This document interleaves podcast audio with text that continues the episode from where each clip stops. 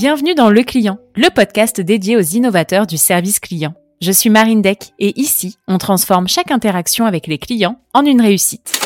Découvrez des stratégies audacieuses et des astuces pratiques adaptées à tous, des grandes entreprises aux startups dynamiques. Ce podcast est votre guide pour faire de votre expérience client un avantage compétitif. Abonnez-vous et embarquez pour un voyage inspirant au cœur de l'expérience client.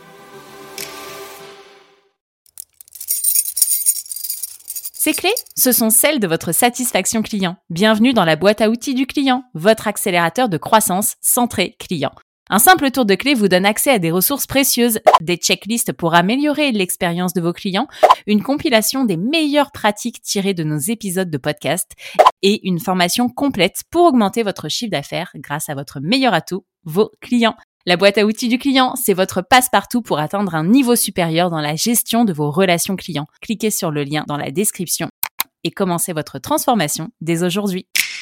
Bonjour à toutes et à tous et bienvenue pour un nouvel épisode du client. J'ai le plaisir d'avoir avec moi Cécile Bianconi. Cécile est directrice relations et expérience client chez Elior.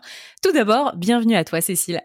Merci, c'est un plaisir d'être avec toi. Eh bien, plaisir réciproque. Alors, Elior, Elior France, que tu représentes aujourd'hui, c'est un groupe de restauration collective. Alors, vous adressez différents marchés, les entreprises, l'enseignement, les EHPAD et les centres spécialisés. Aujourd'hui, c'est 20 000 collaborateurs, 2400 sites en gérance et pas moins de 850 000 repas servis chaque jour à vos convives. Cécile, tu représentes une direction finalement qui est assez récente puisqu'elle est née en juin 2019 et dans un contexte un peu particulier et qui m'intéresse beaucoup, c'était c'est que c'était lié au renouvellement d'un appel d'offres avec l'un de vos clients. Est-ce que tu peux me raconter cette histoire et m'expliquer comment est née finalement la direction que tu représentes?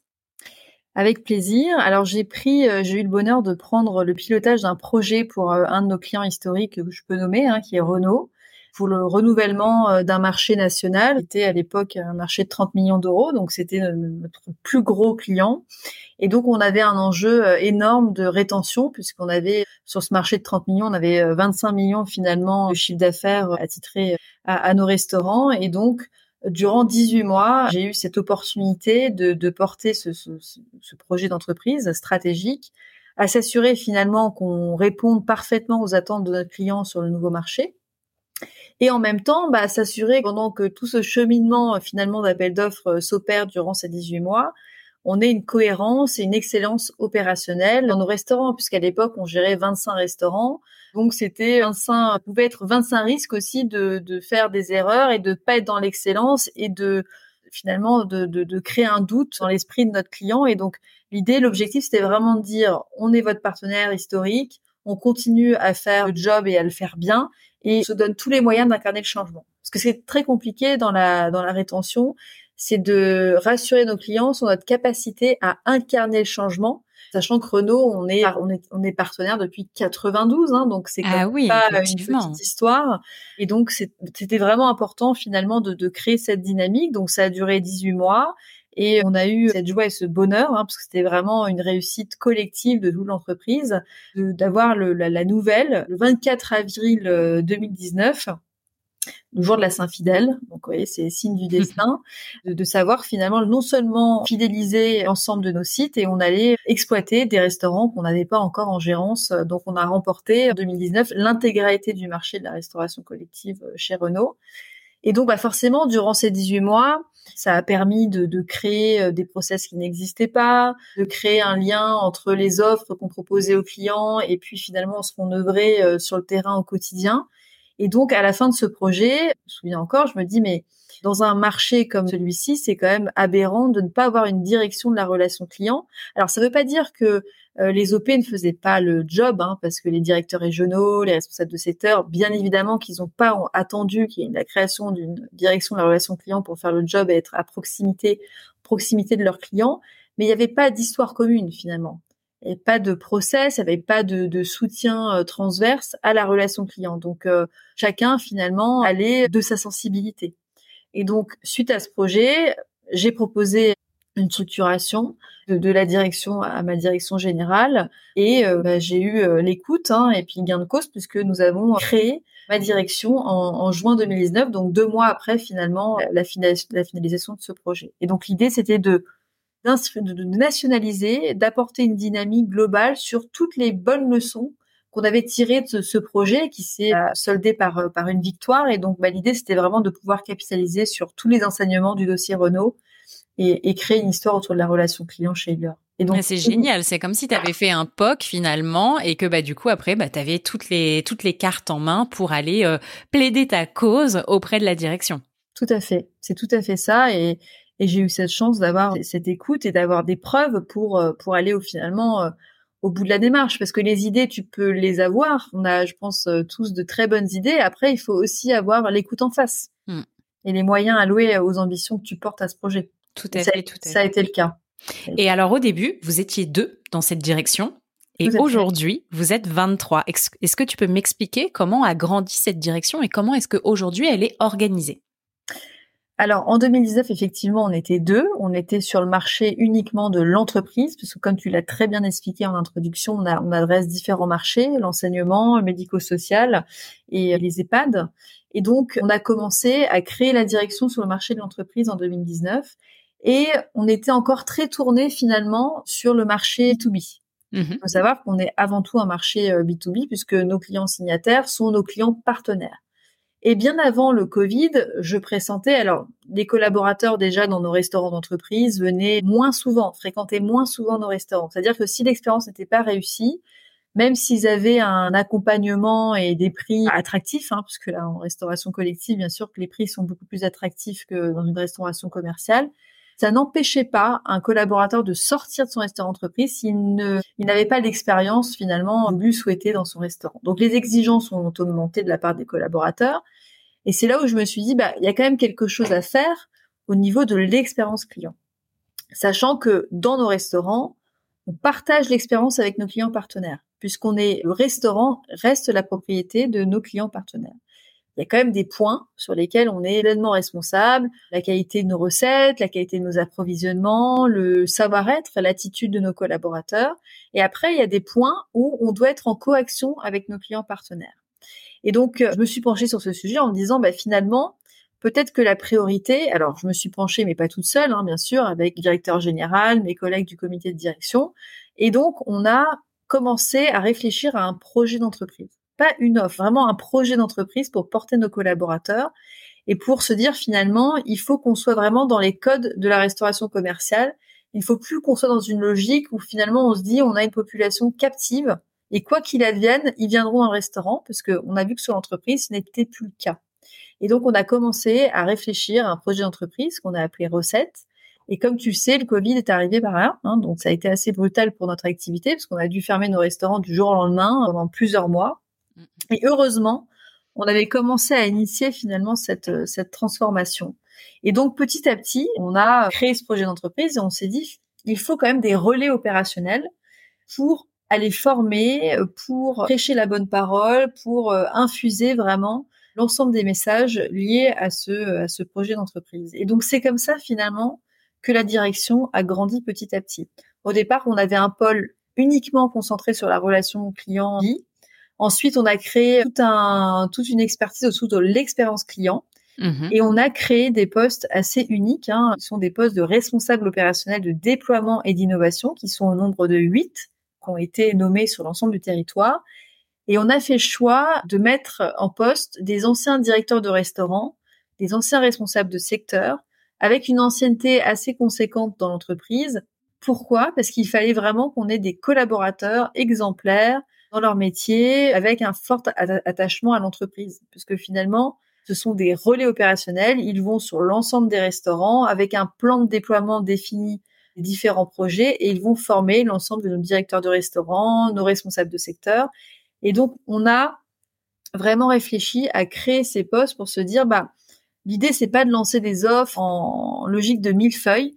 Il faut qu'on lance un projet d'entreprise et qu'on prenne le temps d'embarquer, d'expliquer à nos équipes pourquoi on le fait, quel est leur rôle, revaloriser finalement notre cœur de métier, qui est quand même euh, l'un des plus beaux métiers du monde, hein, la restauration. C'est un merveilleux métier et ce projet d'entreprise nous a permis vraiment aussi de revaloriser le métier de nos collaborateurs. Donc ce mmh. pôle finalement, il est né un petit peu avant le Covid, mais est monté en puissance euh, au moment où on a réouvert nos restaurants et qu'on a commencé à déployer les différentes briques de notre projet d'entreprise. Et donc ce projet recette, on en parlera de façon de façon plus approfondie au cours de l'épisode et dans l'épisode euh, coup de boost aussi. Mm, mm. Donc si je récapitule, les pôles aujourd'hui que tu représentes, c'est dans un premier temps, si je prends dans l'ordre chronologique, le pôle relation client, donc pilotage des appels d'offres, tout ce qui est entreprise, événements clients, etc. Ensuite, il y a expérience client qui est arrivé, déploiement des nouvelles offres, formation aux nouvelles offres, ouverture des restaurants.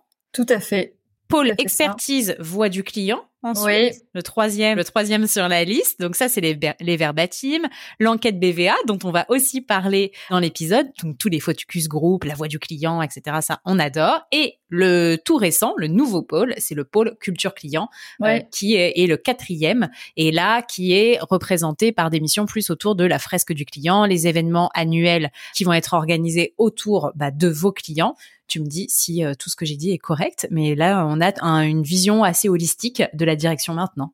C'est tout à fait correct. Et donc vraiment, l'idée, c'est de, pouvoir accompagner les opérationnels, mais pas que les opérationnels, toutes les parties prenantes de l'entreprise. Parce que comme tu le sais très bien, tu es experte dans le sujet, tu peux avoir les, les, meilleurs projets du monde, les meilleures offres, si tu n'as personne pour les porter avec de la motivation, du sens auprès des clients, et ben ça reste sur du papier glacé et ça n'a pas d'impact.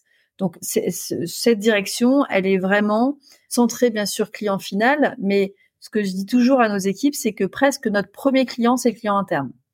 C'est nos équipes qui vont. Alors bien sûr qu'on est en contact avec nos clients, mais notre premier client, c'est le client interne. C'est vraiment de mettre en condition l'ensemble des équipes qui sont au contact des clients pour que l'expérience se passe le mieux possible hmm. et leur rappeler aussi leurs responsabilités. C'est-à-dire que nous, on les accompagne à s'assurer que l'expérience avec, bien sûr, les DR, les directeurs régionaux, les responsables de secteur, on fait pas ça tout seul. Encore une fois, je insiste, mais c'est vraiment toute une entreprise qui s'actionne de façon collective sur les différents sujets.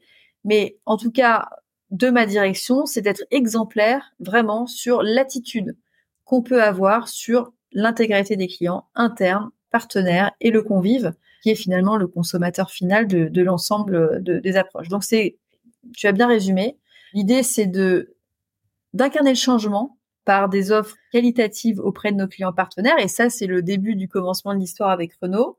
Ensuite, c'est de porter la voix du client dans l'ensemble de l'organisation, mais s'assurer aussi qu'on réponde à l'ensemble des verbatims, des éventuelles réclamations, s'assurer qu'on les écoute bien. Donc on en parlera tout à l'heure, mais ça fait partie de la refonte aussi des enquêtes avec lesquelles, avec qui on a travaillé avec les équipes BVA.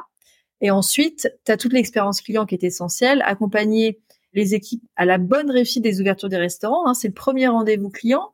Donc, si tu ne réussis pas ton ouverture de restaurant, ton client partenaire, il va t'en vouloir et puis tes convives, ils vont avoir finalement une première image de toi qui n'est pas positive. Donc, le premier rendez-vous de l'ouverture, c'est essentiel. Et puis après, le déploiement de toutes les nouveautés, des innovations dans les restaurants sur, sur le, un temps un peu plus long, tout au long de l'année. Mm-hmm. Et puis, le dernier né, la culture client.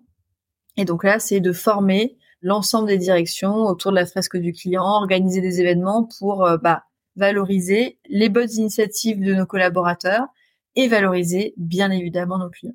Totalement. Et tu as commencé à l'introduire, mais j'aimerais qu'on parle du convive parce qu'effectivement, vous avez une pluralité de clients et vous avez un client euh, qu'il faut remettre euh, au cœur, je pense, de la stratégie, qui est finalement le convive, celui qui vient manger, du coup, dans vos restaurants. Tu as dû porter, avec tes équipes, bien évidemment, la voix du client, finalement, B2C. Est-ce que tu peux me parler de ton projet de démocratisation? Oui. Alors, le projet de démocratisation, c'est assez intéressant parce que quand j'ai créé cette direction, alors on part vraiment avec l'exemple du marché de l'entreprise, hein, pour avoir un cas très concret. Je me suis intéressée, on a une application euh, qui s'appelle ThemeChef, hein, qui est téléchargeable sur euh, Apple Store, et donc tous nos convives qui ont accès à nos restaurants d'entreprise peuvent télécharger l'application. Et dans cette application, tu as une, une fonctionnalité bien pratique et que euh, forcément on affectionne ma direction, c'est la possibilité de déposer une verbatim, une note suite à ton passage dans un restaurant.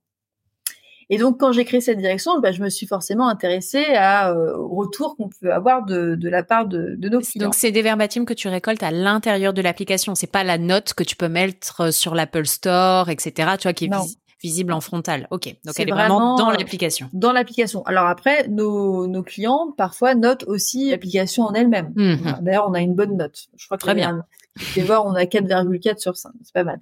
Mais non, on a effectivement aussi une possibilité et on récolte toutes les verbatims via notre application. À l'intérieur de l'application, on a une petite bulle donnée votre aide. Et donc, quand je suis rentrée dans le vif du sujet, forcément, je m'intéressais aussi à ce que racontaient nos convives dans le restaurant. Je me suis rendu compte, et là, c'était assez dramatique, qu'on ne répondait qu'à 20% des verbatims de nos clients.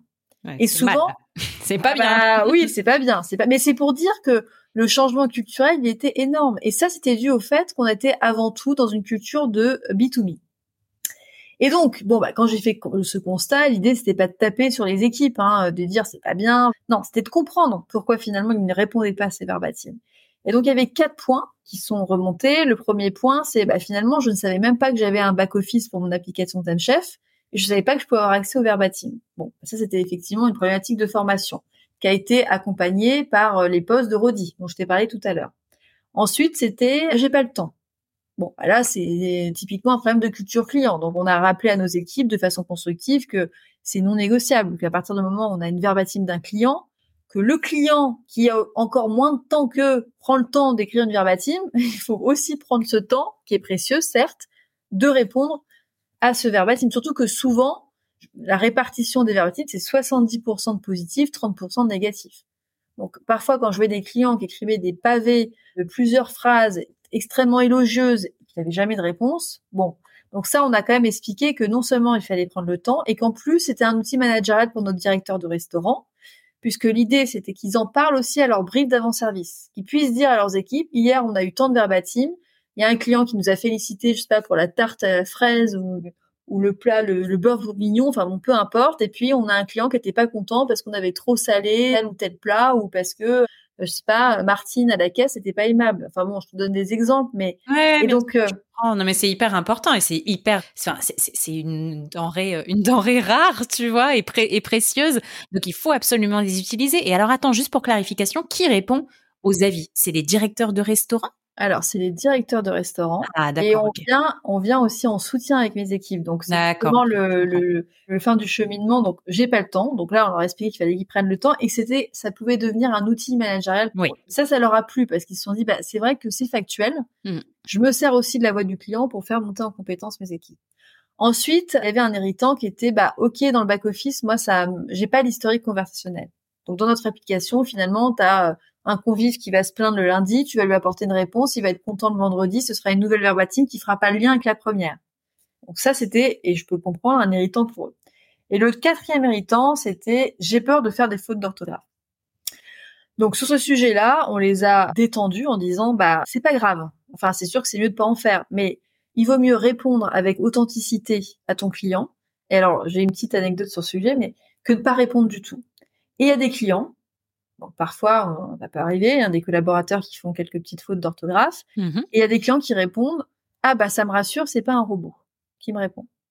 Donc c'est presque parfois devenu, enfin la chose qu'on n'avait pas forcément envisagée, mais un marqueur relationnel, ce qui est assez dingue pour nos clients, en disant ah bah même si des fois il y a des petites coquilles, ça me rassure, je me dis que c'est vraiment l'équipe du restaurant ou un humain qui me, qui me répond à cette verbatim. Bon, pour pallier quand même à ces irritants, on a lancé un POC avec euh, l'entreprise Good Days, hein, anciennement Critiseur, je pense que tu, tu dois mhm. bien les connaître, qui finalement gommait deux de nos héritants, l'historique conversationnel, puisque leur plateforme permet d'avoir l'historique conversationnel, et correcteur orthographique. Ouais, génial. Donc on a lancé aller sur l'échelle d'une direction régionale. Ça nous permet aussi de, de vraiment, en fait, l'outil Good Days, il est vraiment conçu pour des retailers à la base. Donc il y a quand même des subtilités pour notre marché. Et donc, euh, ça nous permet aussi de réajuster l'outil pour pouvoir, en fonction bah, des retours, on suit de près, les retours qu'on vit et puis de l'évolution aussi des verbatims, on se rend compte que les, finalement, les clients répondent beaucoup plus souvent et on voit beaucoup plus de verbatims parce qu'il y a plus d'interaction. Okay. C'est assez drôle à observer. Et donc, on adapte l'outil et l'idée, c'est qu'au mois de juin, on le, on le mette à disposition de l'ensemble de nos collaborateurs sur nos restaurants. Et pour les sites, Vas-y, non, pardon. Non, je t'en prie, je t'en prie. Je, disais, ce qui est bien, c'est qu'il te reste les deux points à actionner finalement, qui est la formation et la culture client. Oui. Quelque chose sur lequel tu as pleinement, j'ai envie de dire, pleinement la main, tu vois. C'est ça. Et un sujet où on a bien avancé, si tu veux. Mm, mm. Donc, euh, les, les deux derniers outils, il fallait euh, qu'on puisse finalement s'associer à une entreprise qui faisait bien les choses et qui avait déjà l'habitude. Mm. Et euh, j'en avais déjà entendu parler. Et d'ailleurs, c'est à l'époque Rami, ancien euh, DG de Carrefour, je crois que Ouais. je sais plus si tu l'avais interviewé, mais qui m'avait parlé de cet outil, qu'il avait mis en place sur Carrefour et qui avait eu. Et Carrefour, pour la petite histoire, est aussi un de nos clients. Donc euh, voilà comment la, Tout s'est regroupé. tout s'est regroupé. Parce qu'on apprend aussi de, de- des bonnes initiatives de nos clients. hein. Donc ça, c'est c'est important. Bah, des bonnes initiatives des autres de manière générale et c'est toute l'essence bah, du podcast aussi totalement. Ok, et alors ce projet. Ensuite, il y a un autre projet qui a beaucoup d'importance, c'est la création de votre identité de service. Effectivement, j'en parle dans ma formation La boîte à outils du client, mais construire une signature relationnelle, c'est une étape clé pour l'entreprise. Est-ce que tu peux m'expliquer comment est-ce que vous avez mené ce projet qui se nomme du coup le projet recette Oui, c'est une brique du projet recette. Très bien. Juste pour revenir hyper rapidement en arrière, dans le projet recette, je t'ai parlé tout à l'heure des, des items où on était en pleine responsabilité dans l'expérience client. Tout à fait. Puisque propriété de nos clients et des restaurants, etc. Bah, D'où la relation tripartite qui implique que du coup tu splits euh, ce qui est à ta main et ce qui n'est pas vraiment à ta main, quoi. Tout à fait. Et donc, dans ce projet d'entreprise, il y avait différents leviers. Le premier levier, c'était le, le savoir-faire, donc la refonte de nos recettes, de nos approvisionnements. Le deuxième levier, c'était le faire savoir. Comment on amène de la vie dans nos restaurants, on améliore les animations et on, on rend finalement nos restaurants festifs.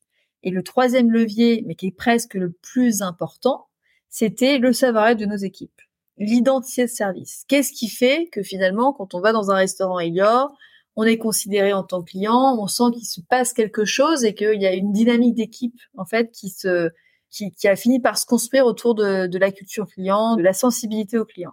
Et donc on s'est là, je me suis rapprochée. Donc c'est un projet que j'ai mené avec ma collègue du marketing, euh, mon collègue des ressources humaines. Donc c'était intéressant parce que je voulais aussi qu'il y ait deux parties prenantes dans ce projet. Et donc, on s'est rapproché pour des ateliers d'intelligence collective au tout début de l'identité de service d'une entreprise qui s'appelle CXB Hub. Et donc là, on a créé différents modules pour bah, demander finalement l'avis de nos collaborateurs, de clients sur finalement quelles sont les attitudes qui sont importantes à incarner chaque jour. Et donc on a fini par, euh, alors je mets en, je suis en accéléré parce que je pourrais en parler des heures, mais on, on a choisi trois attitudes identifiables communicatif, attentionné et commerçant.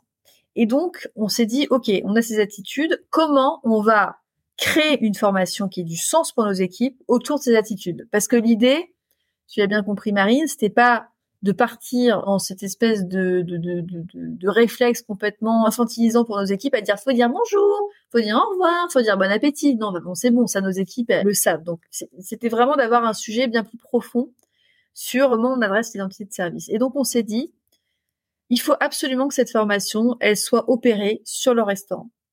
On aurait pu sortir nos équipes, former que les managers et les faire venir euh, dans un centre de formation, et puis euh, l'affaire était faite. Mais on n'aurait pas eu du tout le même impact.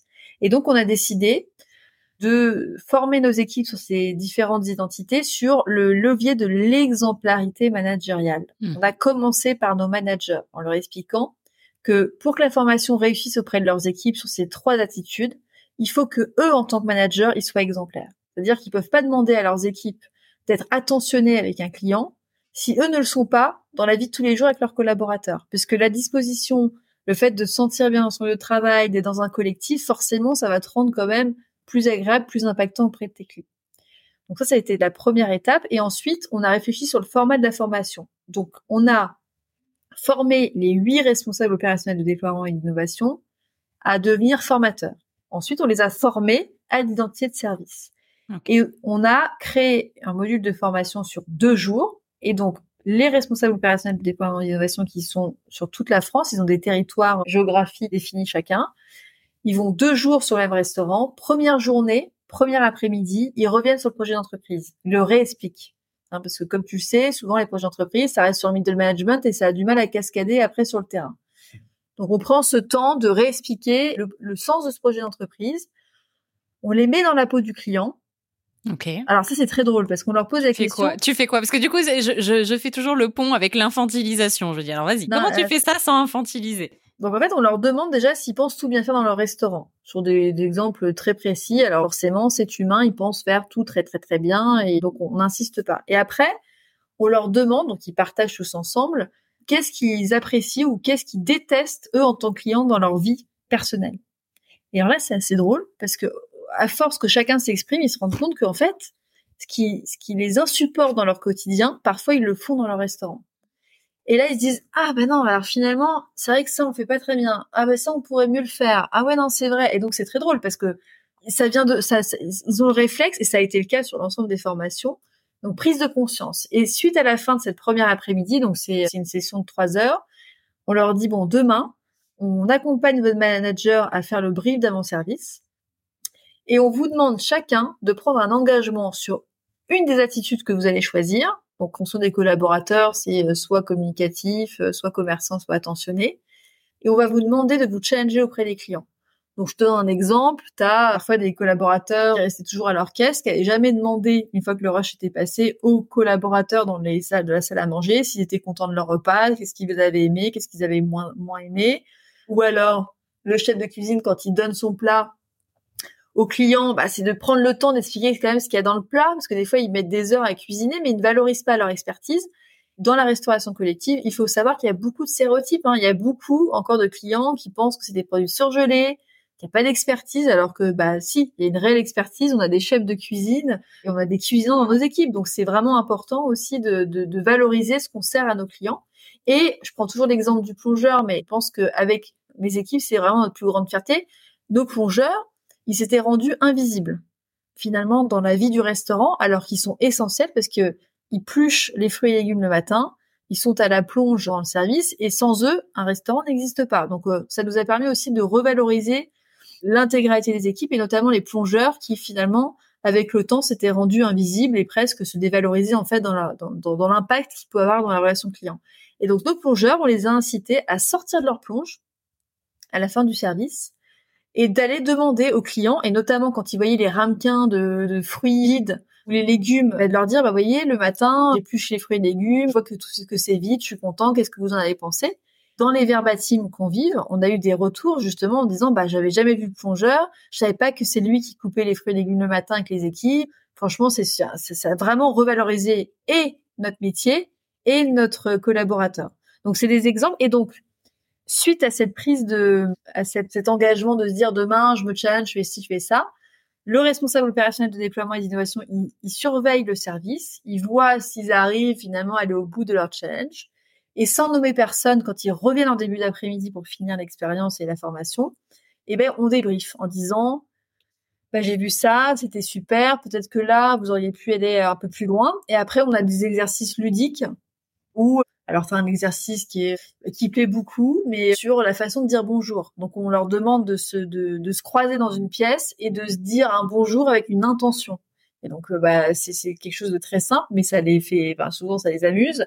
Et puis ils se rendent conscience que quand ils disent bonjour sans âme, sans attention, c'est creux et ça, ça, ça sonne vide. Ça s'entend, oui, oui. Voilà, voilà. C'est pas de dire, tu vois, on n'est pas dans la joie de dire, faut dire bonjour, mais c'est de dire, bah regardez l'attention que vous mettez dans un bonjour, ça change tout en fait. On leur mmh passe aussi des vidéos, des extraits de films. Alors je sais pas si tu connais euh, cet extrait assez euh, le sens de la fête avec euh, Bakri quand il, les mariés demandent leur buffet de mariage et il est odieux. On passe des extraits de films qui font aussi écho à la relation client, qui sont bien sûr un peu tirés par les cheveux, qui sont un peu grossiers dans l'approche, mais en tout cas ça fait prendre conscience aussi à nos équipes que parfois, bah oui, les clients sont pas toujours simples, mais ça reste des clients et de toute façon il faut savoir les environner et aussi savoir prendre en, compte leurs réclamations. Il faut prendre vraiment toutes les dimensions du client, même quand le client n'est pas simple à gérer. Hein, on tous connu.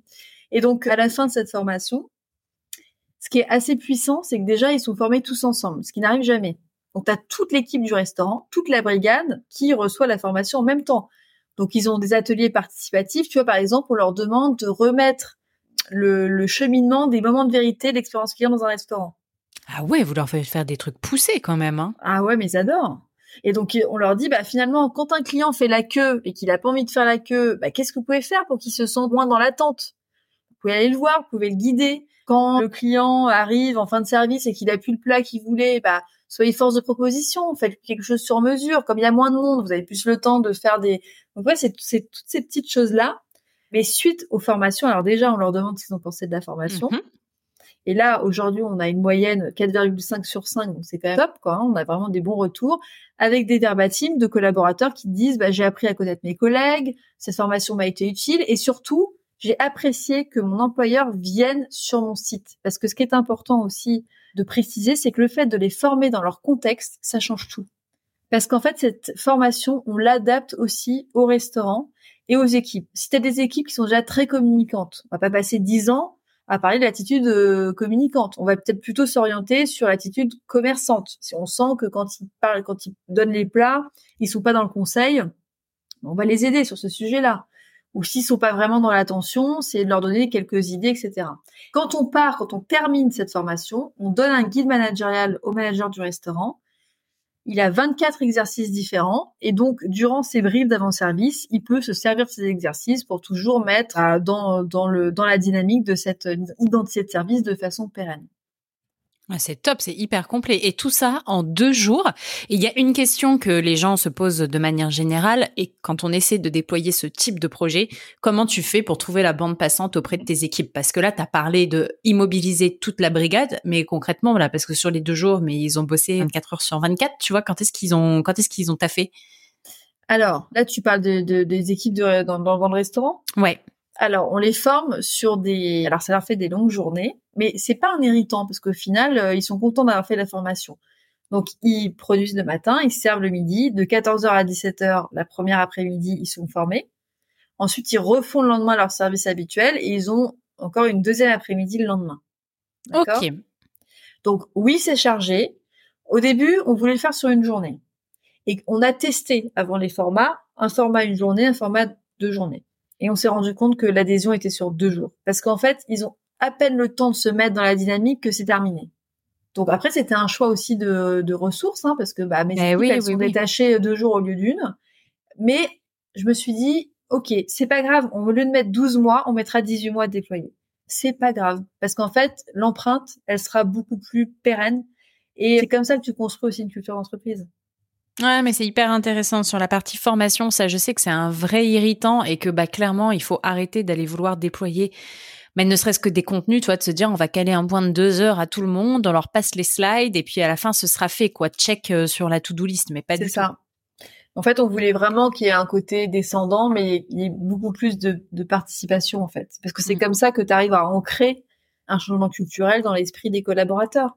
Donc, euh, mais on n'aurait pas pu le faire si on n'avait pas créé les postes de responsable opérationnel des Et comment tu, comment donc j'ai enfin je, je pressens la, la, réponse à ma propre question mais comment mhm. tu as mesuré finalement l'impact de la formation? Donc OK elle est très bien notée 4,5 sur 5 est-ce que après vous avez vu des résultats peut-être dans l'application dont tu parlais en projet 1 donc c'est Time Chef c'est ça?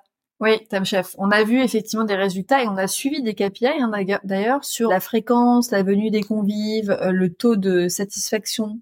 Et on a eu des évolutions aussi bien dans l'écoute continue, donc là c'est l'application Time Chef, mais ensuite on a des questionnaires et on va s'en parler juste après, mais avec notre partenaire BVA, hein, qui est un questionnaire annuel beaucoup plus fourni, qui est finalement la caution externe. Nos clients ont besoin aussi d'avoir une caution externe et on a vu des envolées de taux de satisfaction énormes d'une année à une autre sur des sites qui ont, été formés. Pourquoi? Parce qu'en fait, comme on a une influence sur leur culture client, comme on a une influence sur le collectif, en fait, je pense que la clé, c'est ça, c'est que cette formation, en dehors de passer des messages sur les attitudes, sur la relation client, sur la culture client, elle renforce un collectif. La restauration, c'est une brigade.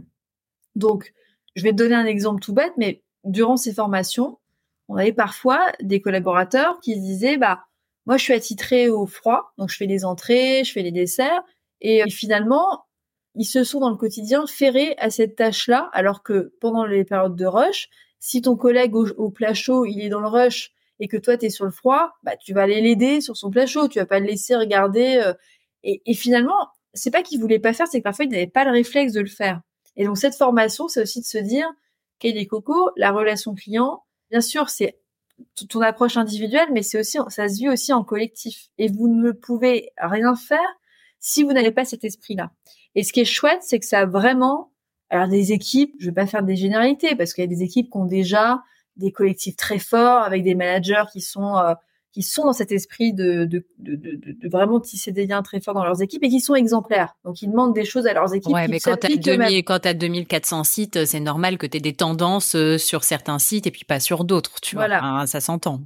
Mais sur les sites où on n'avait pas forcément cette sensibilité du manager au sens du collectif ou au client, bah, ça fait beaucoup de bien. Et ça fait beaucoup de bien aussi au manager parce que finalement, on a apporté des clés on lui a donné des, choses très concrètes pour animer ses équipes autour de la relation client.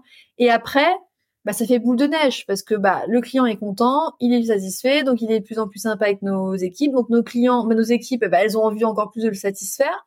Et donc bah, forcément, ça a un effet euh, positif. Le seul levier où on est attentif, c'est dès, dès qu'on a l'arrivée d'un nouveau manager, dès qu'on a un changement de manager, on le repicouse entre guillemets euh, rappel allez hop. à l'identité de service. Et d'ailleurs ça fait partie des formations obligatoires parce que sinon bah on a un manager qui est en dehors de la dynamique de l'entreprise donc maintenant ça fait partie de l'onboarding alors des, des, collaborateurs? Oui et d'ailleurs ils ont en fait je l'ai pas précisé mais dans cette formation on a créé aussi un module digital mmh ce qui fait que quand on peut pas former tout de suite en présentiel le manager, dès qu'il arrive, il a un module d'une heure qui revient sur euh, bah, les, grands essentiels de cette formation. Et il a aussi la même chose pour le, le, savoir-faire, les recettes, la signature culinaire d'Elior, nos techniques culinaires, et sur le plan d'animation. Trop bien. Ce qui fait que voilà, il a les trois briques qui visionnent très rapidement, mais au moins il part pas de zéro et il continue à passer des bons messages aux équipes.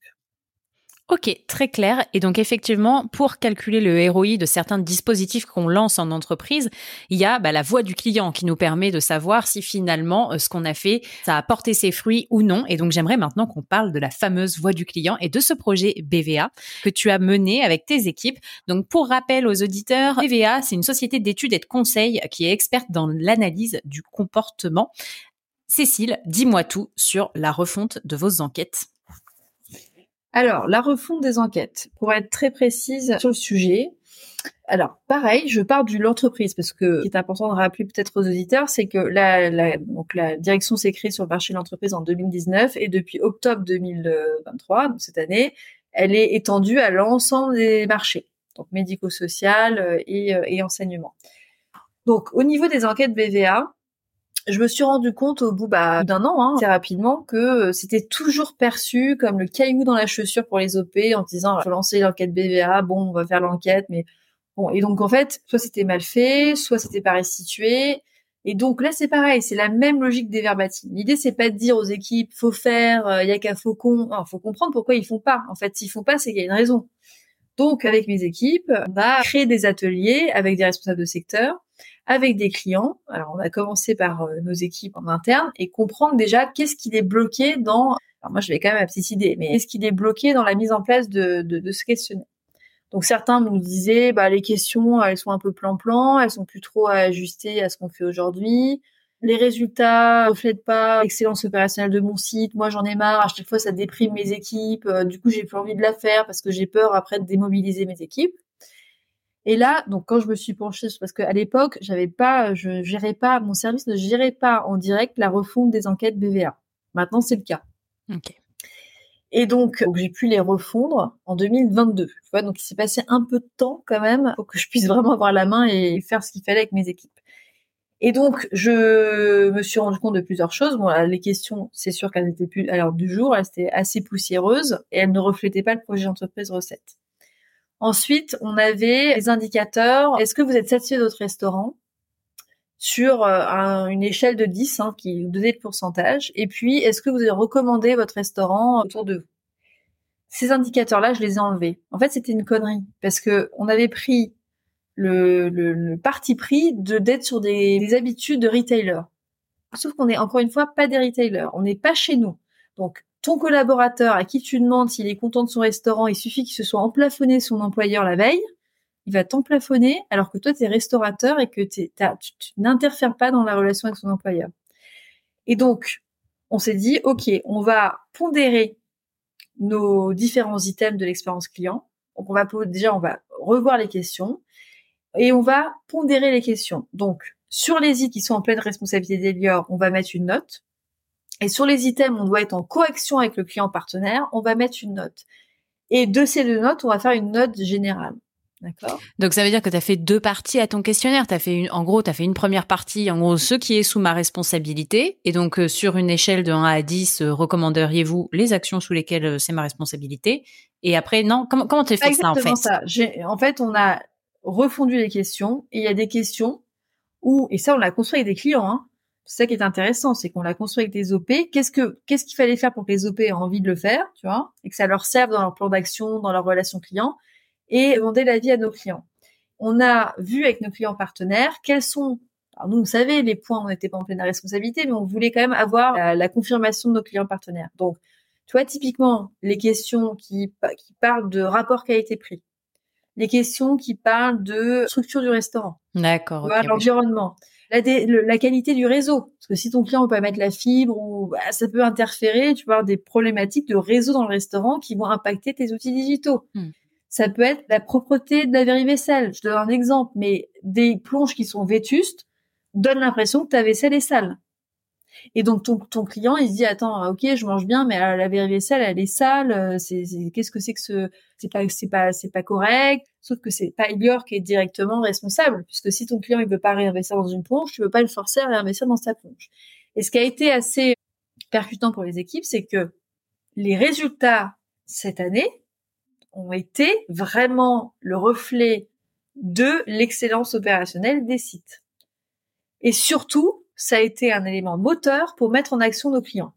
Parce que nos clients, quand ils se sont rendus compte que, alors il y a des enquêtes où on n'était pas aux attendus sur euh, sur les, taux de satisfaction, il n'y avait pas eu beaucoup d'enquêtes en alerte, mais sur les autres enquêtes, les items liés à Ilior, on était toujours sur des scores très hauts, et les items en coaction avec nos clients, on n'était pas toujours dans les choux, mais on n'était quand même pas au top, quoi. Et donc là, ton client partenaire, qu'est-ce qui se passe? Bah, il prend conscience de sa non-action sur un partenariat, sur l'expérience client. Et il se dit, bah, ok, en fait, les éléments sont factuels, je peux pas tout reprocher à Elior parce que j'ai aussi ma part de responsabilité. Et donc là, c'est gagnant-gagnant. C'est gagnant pour tes équipes parce que ça reflète leur travail. Et puis, s'ils sont pas au, finalement au rendez-vous, bah, ils vont vite voir là où ils peuvent actionner les plans d'action en priorité. Et puis, ton client partenaire, ça le met en mouvement. Ah, c'est top. Donc, du coup, on écoute mieux nos clients, finalement avec cette, avec cette méthode-là. Et on restitue mieux les enquêtes?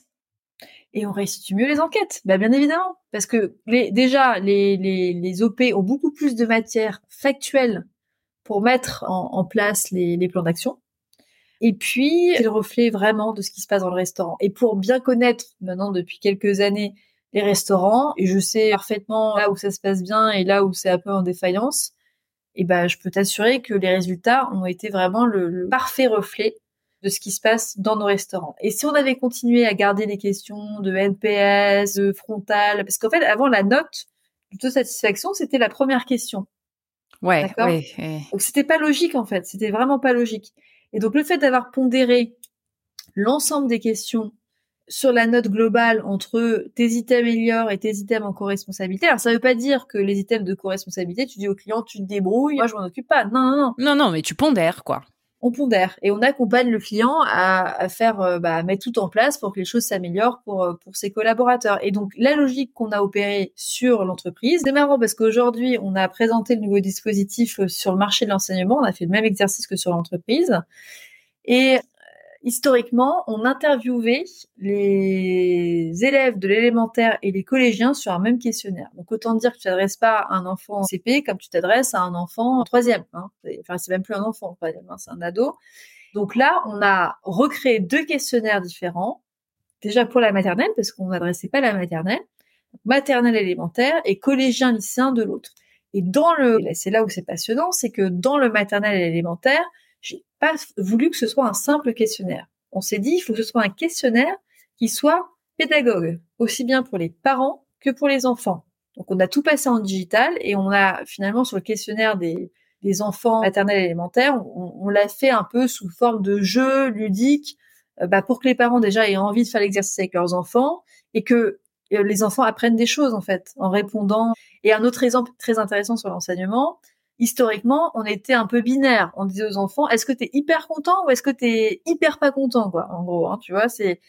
Et donc là, je me suis dit, c'est plus possible. On dit à nos enfants d'être dans la nuance à longueur de journée et dans, la façon dont on leur adresse un questionnaire, on n'est pas dans la nuance. Donc, on a aussi apporté cette nuance dans, OK, je peux être content sans être, sans hyper content et je peux être pas satisfait sans être le petit bonhomme rouge euh, qui fume et qui est pas content.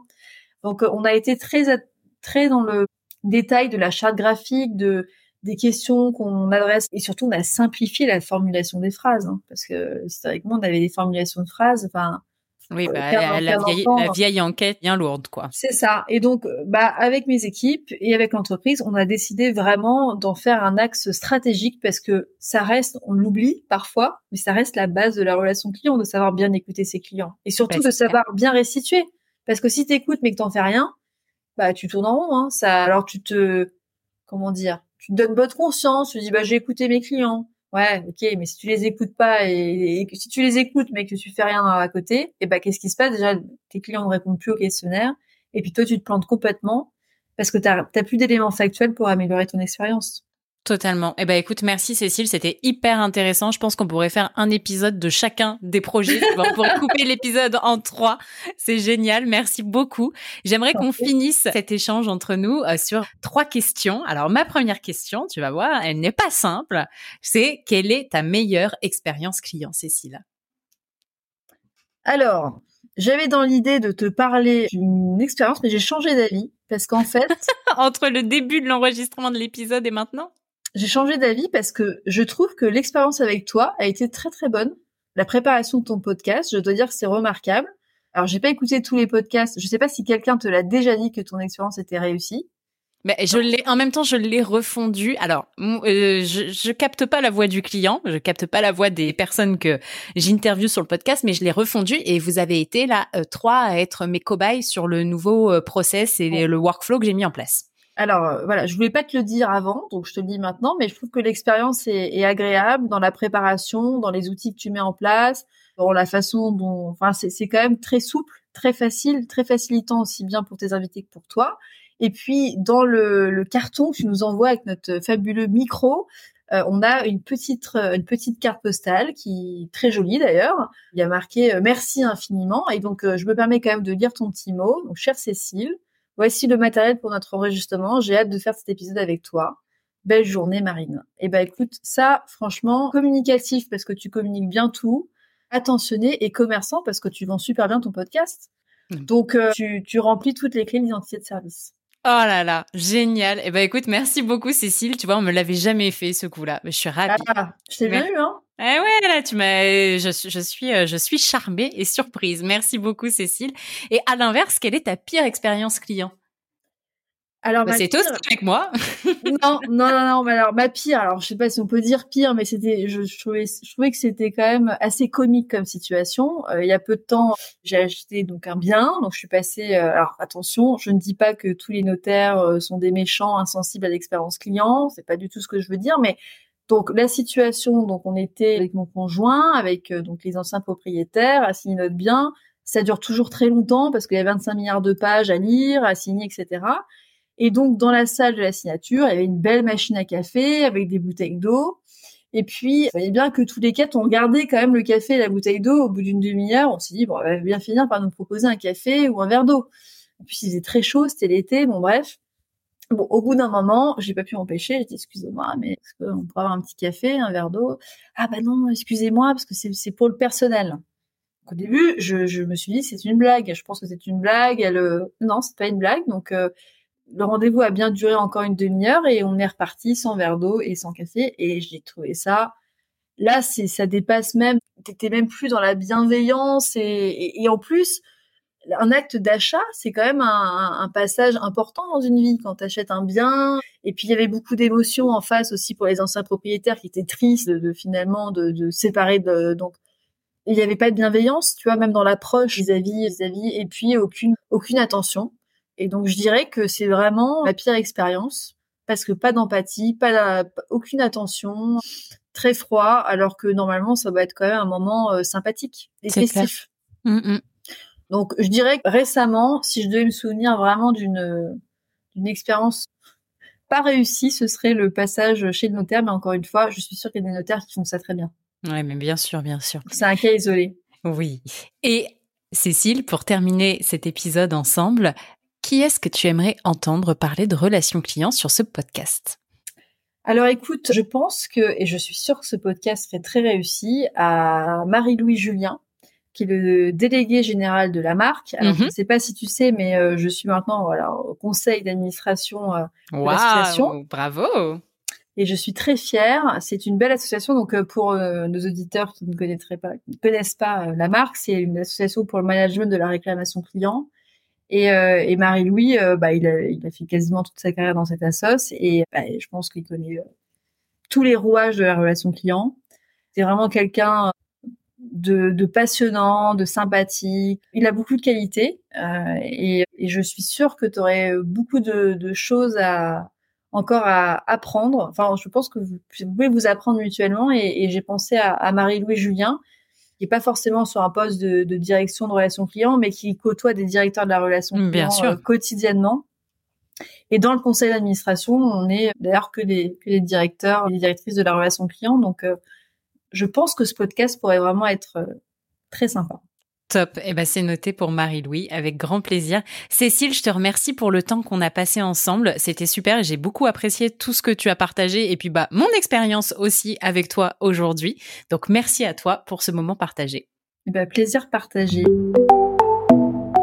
Voilà les amis, merci d'avoir écouté l'épisode. Si il vous a plu et que vous avez quelques secondes, je vous propose de partager ce que vous avez retenu de l'épisode sur vos réseaux sociaux, mais vous avez aussi la possibilité de nous noter 5 étoiles sur Apple Podcast. Le fait de mettre ces 5 étoiles et un commentaire, ça va booster l'algorithme. Et pour finir, je vous rappelle que si la boîte à outils du client existe, c'est parce que c'est le produit dérivé du podcast et c'est ce qui nous sert à financer la création du podcast puisque vous l'avez probablement vu, le podcast n'est plus sponsorisé. Donc c'est la source de financement principale et c'est aussi bien évidemment un formidable outil à utiliser au quotidien. Je vous souhaite une très belle journée et je vous dis à très vite pour un nouvel épisode.